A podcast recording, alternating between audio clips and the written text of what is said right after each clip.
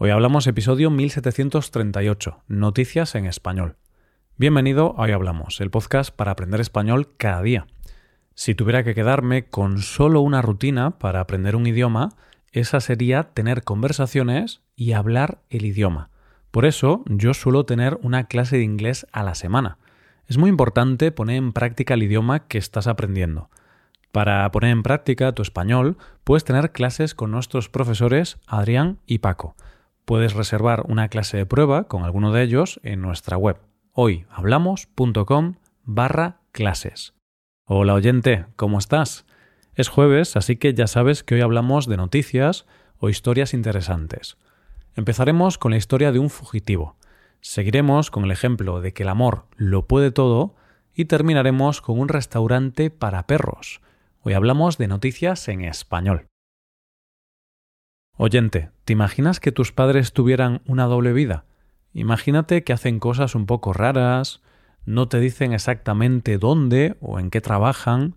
Quizá podría llegar un momento en el que sospeches que son espías, agentes secretos, detectives o algo por el estilo. Bueno, pues en la primera historia de hoy vamos a hablar de un padre que escondía un secreto a su familia. Esta noticia la vamos a contar hablando, en primer lugar, de nuestro protagonista.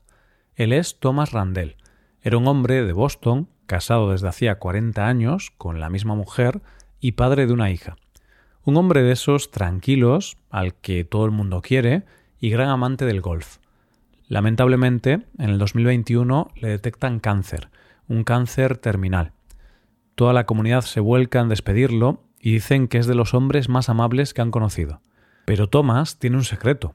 La enfermedad le da la perspectiva de la muerte y tras su primera sesión de quimioterapia decide que no se va a ir con el secreto a la tumba. Así que llama a su hija y le cuenta su secreto. ¿Qué secreto?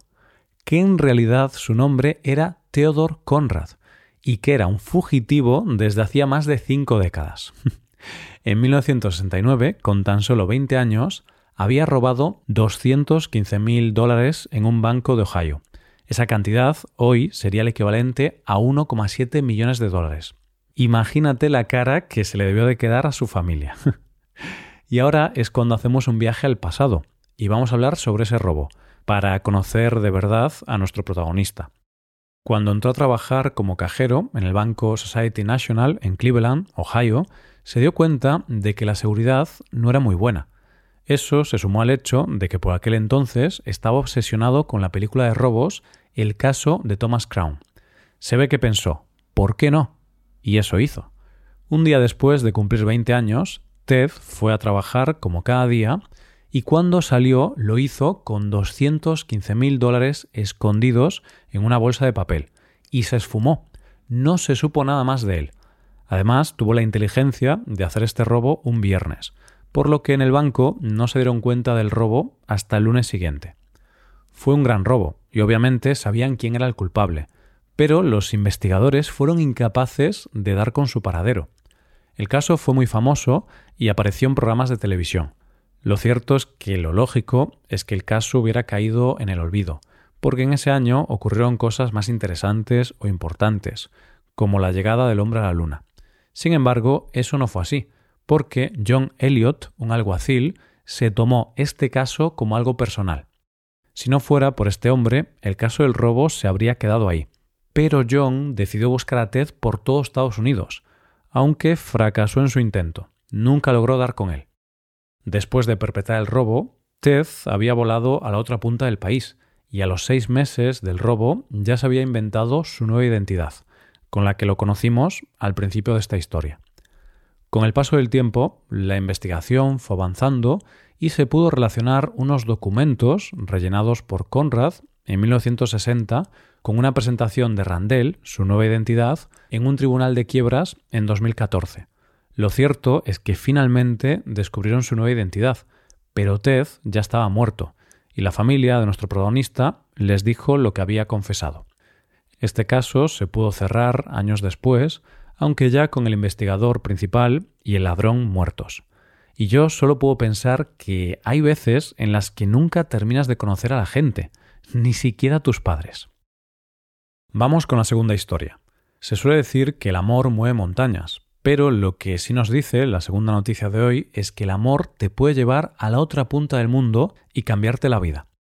Nuestra protagonista es Caroline Knight. Tiene 34 años, es profesora de yoga y vive o vivía en Londres. Ella hizo un viaje a Perú que iba a ser breve, un viaje de 10 días, pero le pilló la pandemia de por medio y debido a las restricciones se tuvo que quedar más tiempo. En ese tiempo se enamoró de un chico llamado Rómulo Román Roque, de 20 años. Algo importante para nuestra historia es que el chico vivía en el Amazonas. ¿Por qué es importante? Porque Caroline no quería separarse de su amor y decidió irse a vivir con él al Amazonas. Ahora viven juntos en plena selva, donde no hay una zona habitada en más de 100 kilómetros a la redonda y no tienen agua potable. Eso sí, hay un poblado cercano con conexión a Internet, lo cual la mantiene conectada con el mundo. ¿A qué se dedican? Al cultivo de cacao. Vamos a pararnos un segundo, oyente. ¿Te imaginas el cambio que tiene que ser pasar de Londres al Amazonas? Como ella misma explica, vine a un campamento con compañeros británicos. Pensé quedarme 10 días, pero encontré el amor y pasaron 326 días y el coronavirus. Pese al calor de la jungla, los insectos voraces, la falta de saneamiento y el trabajo agotador, despertar a su lado cada mañana con el sonido mágico de los monos aulladores, hace que todo valga la pena. Me siento segura y amada. Como hemos dicho antes, ambos se dedican al cultivo del cacao, pero hay que aclarar una cosa.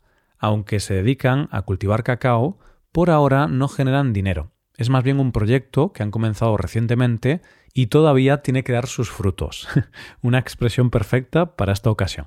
De hecho, viven de los ahorros de Caroline y de ayudas familiares. Ella explica que la falta de dinero no es un problema tan grave, ya que el coste de la vida es muy bajo en medio de la selva y la propia naturaleza les da la comida que necesitan. Eso sí, están trabajando para tener un futuro con el cacao. El cultivo del cacao no es tarea fácil, y como explica Rómulo, ella a veces no tiene fuerza para cargar el cacao, pero yo la ayudo. También le enseño cómo hacerlo. Ella dice esto al respecto. Ha sido un trabajo muy duro, pero los árboles nos recompensaron con frutas y hemos procesado los granos a mano en cacao crudo. Me rompí las uñas sacándolos de las cápsulas. Hemos recibido nuestros primeros pedidos, principalmente a través de nuestra cuenta de Instagram, Jungle Cacao Perú, y a través de contactos en casa. Espero que podamos hacer un negocio con esto. A pesar de estar en la selva por amor y feliz, Caroline cuenta que echa de menos Inglaterra y no descarta volver de visita para presentarles a su familia a Rómulo. Desde luego, este es el claro ejemplo de que el amor lo puede todo. Llegamos a la última noticia de hoy. Fue Lord Byron quien dijo aquello de que cuanto más conozco a los hombres, más quiero a mi perro. y a Lord Byron le encantaría la última noticia de hoy. La noticia es que ha abierto el primer restaurante para perros. Se llama Fiuto y se encuentra en la ciudad italiana de Roma. Por cierto, el nombre es la palabra italiana que se refiere al sentido del olfato de un animal. Se ha abierto hace poco y las reservas no dejan de crecer.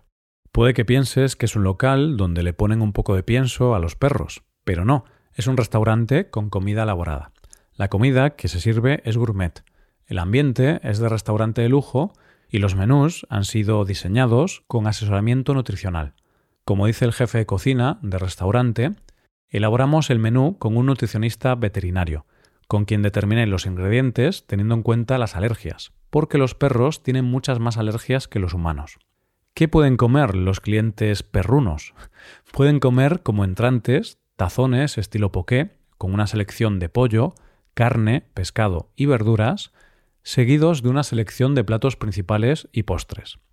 Algunos de estos platos son nuggets de pollo y puré de patatas, lomo de cerdo con calabacines y zanahorias en juliana, bacalao con ricota y calabacines cocidos, o huevos duros con crema de guisantes y fontina. Como dicen desde el restaurante, solo se utilizan productos de alta gama. Queremos asegurarnos de que cuando un perro come aquí, coma tan bien como los humanos.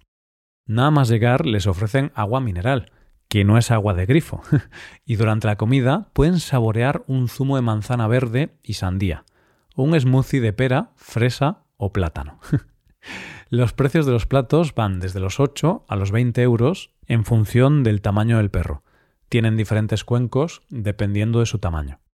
En este restaurante los perros están como auténticos reyes, ya que están tranquilos, sentados en mantas de lana junto a las mesas de sus dueños.